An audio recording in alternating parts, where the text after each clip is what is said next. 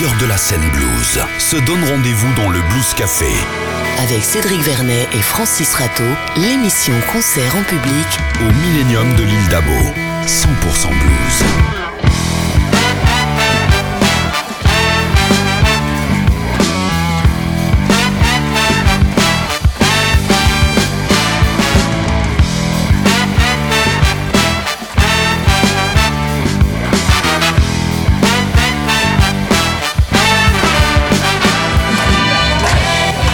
Tous et bienvenue dans le Blues Café en live et en public Souviens-toi Francis, c'était en 2015. Jérôme Pietri était venu dans le Blues Café lors de la sortie du disque Gone Fishing, un disque plein de poissons frétillants qui avait fait mouche. Depuis, pendant presque 4 ans, Jérôme s'est en quelque sorte confiné en Guadeloupe. Il y a pire, juste histoire de tâter du tarpon, du bonnefish ou du barracuda. Je suis pas sûr que tout le monde connaisse ces poissons-là, mais en effet, et- et la pêche fut bonne, car finalement Jérôme Pietri nous revient avec un nouvel album au titre un peu désarmant, faut bien le dire, Last of the Fishing Days. Toujours question de poissons. Il est vrai, oui, toujours une histoire de poissons. Euh, Les derniers, peut-être. Il est vrai que si nous connaissons Jérôme pour sa passion de la pêche, nous le connaissons aussi soucieux de l'état de la planète. Il nous en parlera ce soir sur la scène du Blues Café avec Frank White à la basse. Jean-Philippe Francon à la guitare et au chœur. Thierry Domas à la batterie. Et Jérôme Pietri à la guitare et au chant. À vous, messieurs.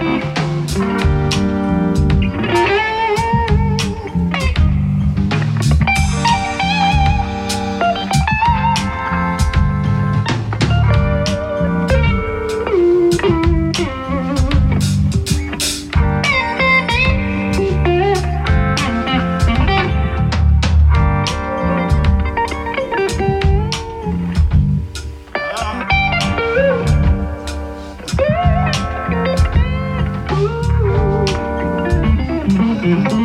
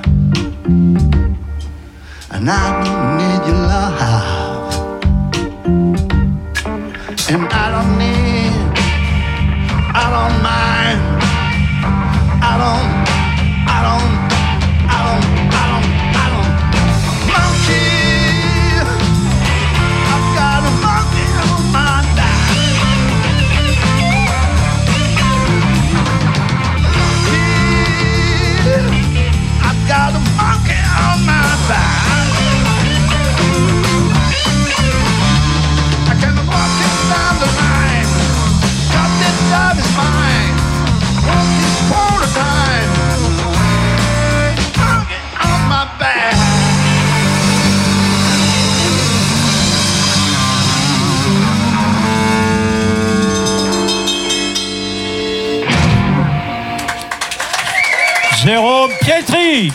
Merci beaucoup, public chéri. Donc, on est ravis de revenir ici. hein. Jérôme, on va te demander de nous rejoindre ici et on va parler de ce tout nouvel album. En tout cas, nous sommes, nous, nous sommes contents de savoir que les terres d'outre-mer ne t'ont pas englouti et Non, que tu es de retour parmi nous. À vrai dire, les Guadeloupéens, puisque tu en reviens, t'avais un peu libéré, hein, il me semble, juste euh, avant le Covid pour que tu reviennes en métropole. Ils t'ont pas viré, mais c'est parce que tu. C'est moi tu qui géré. C'est toi qui es revenu. C'était devenu un peu galère. Le temps d'une reformation d'un Ouais. groupe qui s'appelle un groupe éphémère El Diablo, c'est ça, non? Oui, c'était très vieux ça. Oui, oui, je suis revenu en coup de vent. C'était au, au début des années 80. Voilà. Et puis c'était un truc local, mais en fait, ça a pris vachement d'ampleur. Alors ensuite, t'es reparti. Mais euh, C'était un super truc. Voilà. T'es reparti ouais. outre-mer. Tu jouais sur une drôle de guitare. Alors je sais pas exactement. Il y avait euh, trois cordes et demie et une corde basse, non? Mais, mais j'a- j'avais ce truc-là quand, Ah ouais. quand je suis venu déjà au, au Boost Café. Exactement. J'étais- Je m'étais barré d'abord sur les guitares bidons, entre guillemets, dites cigar box, voilà. Ouais. Donc c'est c'est un truc basique. Il paraît que Hendrix aurait appris là-dessus euh, à l'âge de 5 ans ou 6 ans. Donc c'est un instrument de, de pauvre, un, un bout de manche à balai collé sur un bidon d'huile ou de n'importe quoi d'ailleurs. Voilà une boîte de cigares à l'origine. Euh, J'ai tra- j'ai travaillé beaucoup la, la technique sur, sur le jeu en trois cordes comme ça pour, pour essayer parce que je, je dois être un peu anormal. J'ai toujours la prétention d'essayer de faire de la musique. Donc c'est facile si avec les trois cordes, on peut facilement arriver à faire les plans de blues basiques, tu vois, une grosse pompe et tout, après première case, cinquième, tout ça. Mais après, pour faire de la musique, ça devient du boulot, il faut bosser. Donc moi j'ai bossé un peu comme boss et jazzman sur les, les renversements, en gardant que les enrichissements, en éliminant des notes, ce qui fait que c'était en même temps dépouillé, mais en même temps sophistiqué au niveau des notes. Donc ça m'a bien éclaté. Et après, comme j'avais énormément travaillé le blues du Delta, et je me suis dit, je faisais tourner une basse en même temps, ce que faisaient les mecs pour faire danser les gens dans les juke joints. hein. Et je me suis dit, ça serait génial si, si j'avais une vraie basse. Donc je, je me suis penché sur des instruments bizarres utilisés par euh, des mecs du Delta, notamment un fou furieux qui s'appelle Richard Johnston, qui est complètement inconnu, et qui joue avec euh, des guitares qui sont fabriquées avec deux manches à balai. C'est une caisse n'importe quoi, il y a deux manches à balai, il y a une corde de basse sur le premier manche, et sur le deuxième manche à balai, il y a trois cordes de guitare, comme une cigar box. Et, donc ça sonne la mort, tu peux faire en même temps basse et guitare, mais le problème c'est que tu es prisonnier de l'open tuning et de la slide cette corde. Et donc moi, comme je suis taré, je voulais pouvoir fretter. Donc j'ai, demandé à un pote de m'en fabriquer une, et après je lui ai dit, tu peux pas essayer de me mettre une touche rapportée et des frettes. Et il l'a fait. Donc c'était un instrument très dur à jouer au début, mais je pouvais sortir, je pouvais jouer en slide open euh, delta, mais je pouvais aussi jouer n'importe quelle harmonie.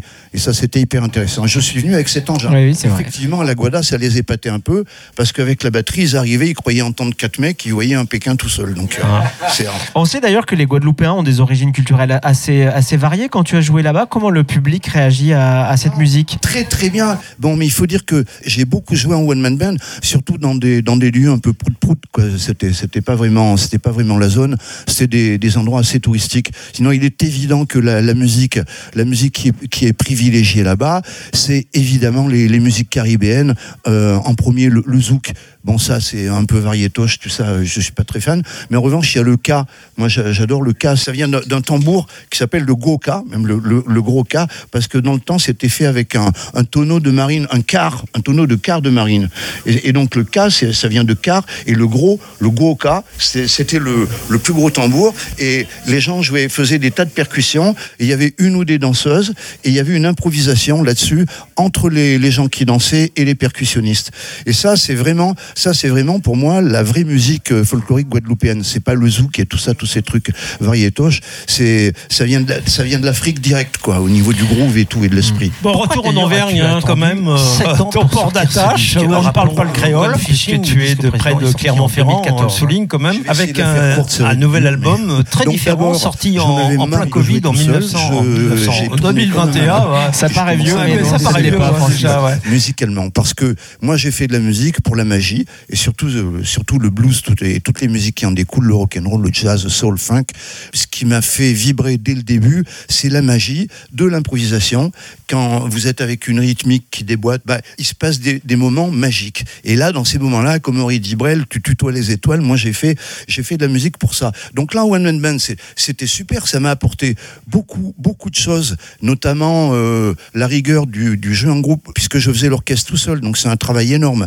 Je faisais le boulot de quatre mecs, donc au niveau concentration, dépense d'énergie, c'est terrible. Et je pouvais, avantage, je pouvais amener les gens où je voulais en une fraction de seconde, comme je, je me suis toujours refusé à utiliser les machines, même les loopers. Je mettais un, un point d'honneur à tout faire moi-même avec mes petits doigts et mes gros pieds, donc c'était épuisant. Mais l'avantage, c'est que en une seconde, j'amenais, j'étais l'orchestre, je pouvais amener les gens où je voulais. C'est-à-dire, je pouvais jouer très fort, pas fort du tout, cool, euh, tout ça. Sur Gone Fishing, effectivement, tu l'as dit, tu jouais, tu jouais seul en, en- en acoustique. Et là, tu es en groupe, donc euh, effectivement, ça change un peu. J'aimerais quand même que tu nous Carrément. présentes aussi tes musiciens. Il en manque une ce soir d'ailleurs, c'est la chanteuse Fabienne Della Monica, qui Oui, est sur ton album. Oui, c'est bien dommage, surtout Mm. pour le, le titre Mm. qui me tient le plus à cœur, qui s'appelle euh, Plastic Island. Bah, ce, ce titre, c'est euh, un rapport d'ailleurs avec la pochette du, du disque qui représente le septième continent. Donc c'est une, une, une mer de plastique qui dérive en ce moment même entre, euh, la Californie et, Hawaï et qui fait euh, donc en 80 cm d'épaisseur des déchets de plastique sur trois fois euh, la surface de la France. Excusez des peu. Et, tout le monde s'en fout. Dans 20 ans, si ça continue, il y aura plus de plastique dans les océans que de poissons.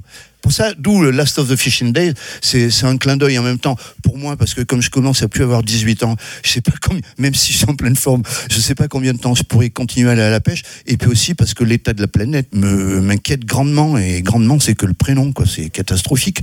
En tant que pêcheur, justement, je suis très très bien placé euh, en phase avec la nature pour pour assister à la, destruction de la planète depuis quelques décennies. Hein. On sent que c'était un cri de révolte, effectivement. Ouais. Et, et je n'oublie pas quand même la question initiale, c'était que tu nous présentes tes musiciens. Donc les musiciens, à la basse, c'est mon vieux pote Frank White. Mhm. Ça fait plus de 25 ans qu'on joue ensemble. À la guitare, c'est Jean-Phi, le petit nouveau.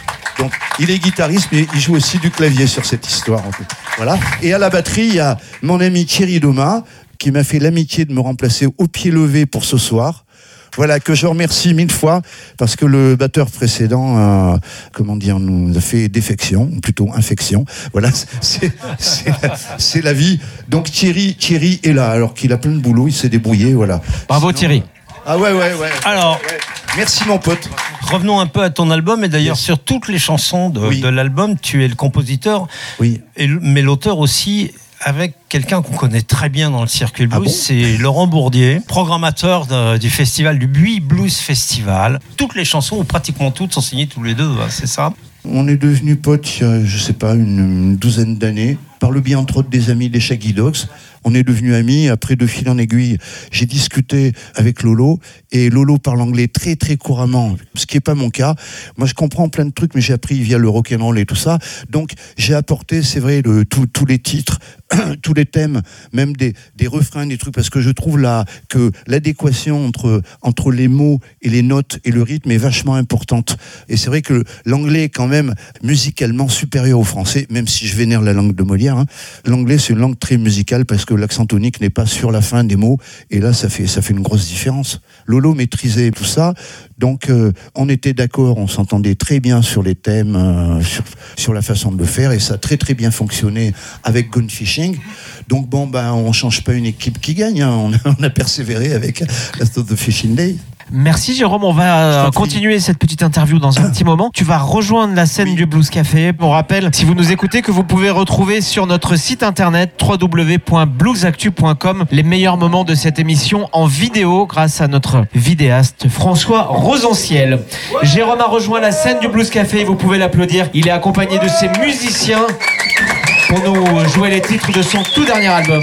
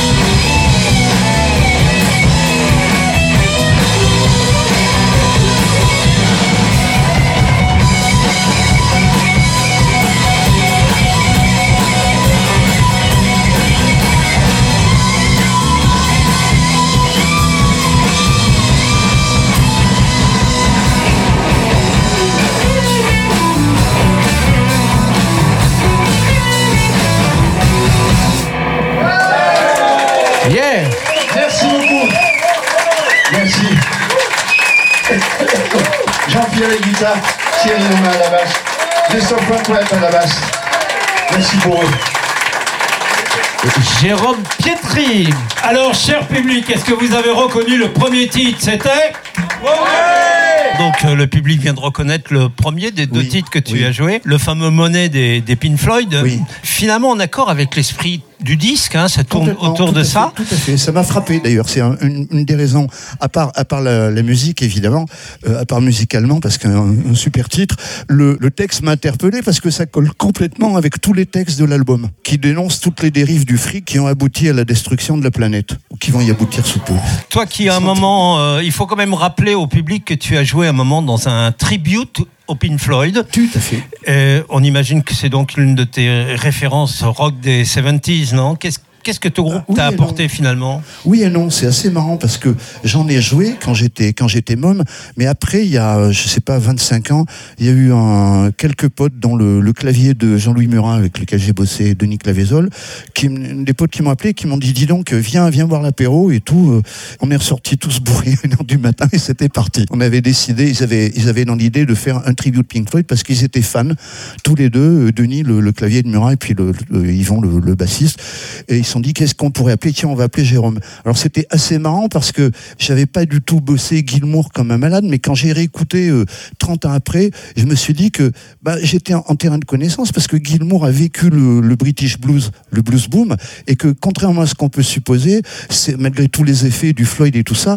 c'est un mec qui a d'abord le son des doigts moi j'ai des, potes euh, Doga le bassiste de Bijoux qui l'a vu sur la côte avant Pink Floyd qui jouait du Hendrix avec un trio il jouait ça comme un, comme un tueur et c'est pas surprenant du tout. Donc, je me suis retrouvé en train de avoir bossé les parties de guitare de Gilmour et j'étais en terrain de connaissance parce que il y avait tous les ingrédients du blues avec toutes les caractéristiques, les blue notes, le mélange binaire, ternaire, etc. Mais en plus, un aspect plus mélodique. Voilà. Le truc, c'est que c'est quand même une musique qui est très très belle. Il faut bien l'avouer, les arrangements. Et on, on sait, moi, je me suis vraiment éclaté à jouer ça. Alors, tu dis toi-même que la, la plupart de la musique du disque est arrivée un peu par hasard. Du blues à la Skip James, décidément, on en oui, parle. oui, Skip James, de la pop euh, avec les Beatles, euh, les Pink Floyd, du rock blues avec Led Zeppelin, Gavin Mule, et, et j'en passe. Tes influences sortent finalement entre blues, rock, pop, euh, jamais de soul. Si, euh, moi j'adore toutes les, j'adore outre le blues évidemment et toutes les formes de blues. Ça va de Charlie Patton à Robin Ford aujourd'hui, en passant par Hendrix. Enfin, voilà tout, tout ce qui vient, tout ce qui m'interpelle, ce sont toutes les musiques qui viennent en droite ligne du blues et qui, qui comportent les ingrédients du blues, c'est-à-dire pas spécialement uniquement les 12 bars, les, les trois accords, les degrés 1, 4, 5, mais le fait de pouvoir chanter ou jouer en mineur ou majeur sur un accompagnement majeur. Mais c'est vrai que sans, sans vouloir rentrer dans des, des détails techniques, euh, euh, pas spécialement excitant, mais dans, toutes les musiques qui viennent du blues, le jazz, le rock and roll, la soul, le, euh, le funk, tout ça, on retrouve ces ingrédients. On, on retrouve ça, et dès lors qu'il y a ces ingrédients, ben, moi, il se passe un truc qui me met les poils. J'ai cherché une raison, veux, parce que je suis quelqu'un, contrairement à cogite. l'apparence, d'assez d'assez logique, ouais, ouais, d'assez cartésien. Et donc, la, la seule que j'ai trouvée, c'est que cette musique, euh, j'ai travaillé pas mal avec un, Américain, tu sais, euh, Michael O'Kay Herman, qui est un, un- un être humain super. Euh, cette musique, euh, avec tous ces ingrédients qui la caractérisent, est le résultat de trois siècles d'une souffrance terrible. Donc la- seule explication que j'ai pu trouver au fait que ça me mette les poils, même si c'est euh, fait par un groupe de rock and roll avec un texte débile, bah, euh, c'est que cette musique est le résultat de trois siècles de souffrance et que avec les ingrédients, dès lors qu'il y a ces ingrédients, et ben il se passe un truc. Je, je peux pas, j'ai pas d'explication rationnelle. Ce que je peux dire, c'est ça. Voilà. Pourquoi, j'en sais rien. Mais en tout cas, ça se passe. Jérôme, un grand merci. On va te retrouver sur la scène. Merci, bravo pour ce très bel album. On espère que cet album va marcher et surtout qu'il sera entendu parce qu'il y a un vrai message sur cet album. Bah, j'espère. Il y, a- il y a pas mal de gens euh, qui sont sensibles à ce Mm. côté, à ce message sur l'environnement. Il faut dire que ce que je dénonçais il y a sept ans dans Gone Fishing, puisque je parlais de, je parlais de l'argent qui détruisait tout dans des titres comme The Trader, etc., euh, ou Little Man, je faisais référence aux politiciens. euh. Et sept ans après, on voit l'évolution, on voit l'évolution du climat, et on voit toute la rafale de catastrophes qu'on a eue euh, cette année. Bon bah, je, je dis que finalement, c'était pas idiot ce que je racontais il y a sept ans. Jérôme Pietri rejoint la scène du Blues Café. On peut l'applaudir très très fort. C'est la deuxième fois qu'il vient nous voir et c'est toujours un grand plaisir. On va faire quelque chose de calme. Ça me fera du. Non mais euh, ça va pas durer.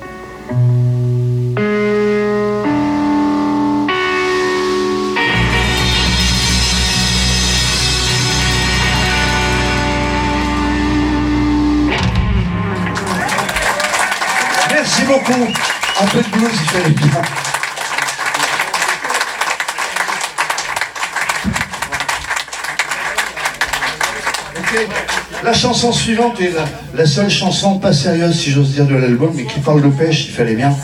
Euh, elle s'appelle Fishing in the Rain. Vous voyez, le truc.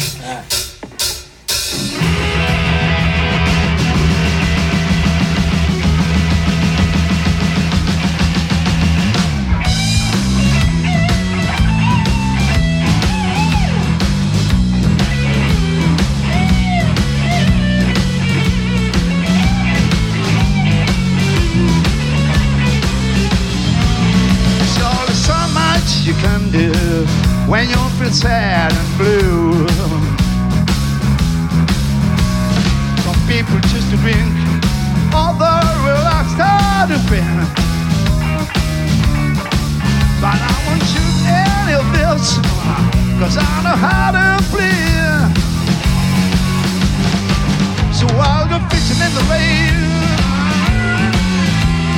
fishing in the rain. I'll go fishing in the rain, babe. Forget my trouble, my pain. Well, come hell or high water, I'd have the heart to love. And get crazy, boy, it never easy. But I want you in of this, cause I know how to play. I'll go fishing in the rain. Fishing in the rain. I'll go fishing in the rain. Oh, you're not trouble, my man. Went to the crossroads, fell down on my knees. The good Lord, help me if you please. My life wasn't good, so glad he understood. And the Lord told me, come fish with me. So I'll go fishing in the rain. Fishing in the rain. I'll go fishing in the rain, babe. Forget my trouble, my pain.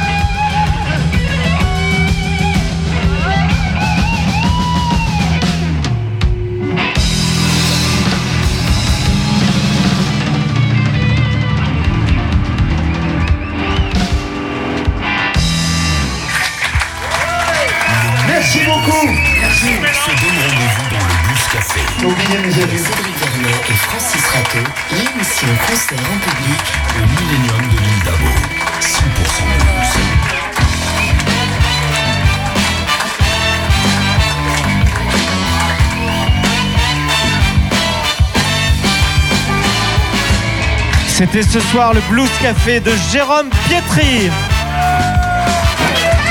On vous donne rendez-vous à très bientôt. On vous donne rendez-vous sur le www.bluesactu.com également sur notre web radio Blues Café Radio. Merci à tous, merci à toute l'équipe du Millennium. Merci également au studio Magneto qui assure le mixage de ces émissions. Et on laisse, comme à l'habitude, la scène à Jérôme Pietri. Merci beaucoup. Santé, bonheur, blues rock'n'roll à vous. Merci. Merci beaucoup à, à Francis Rato, Cédric Vernet et tout le Millennium. Plein de bonnes choses.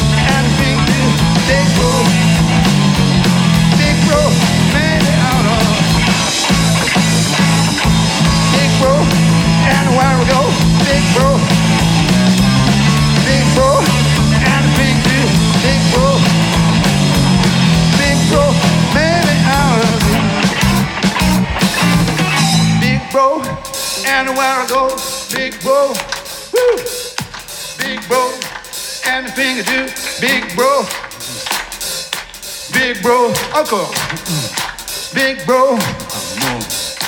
Big bro, anywhere we go, big bro, big bro. Anything you do, big bro.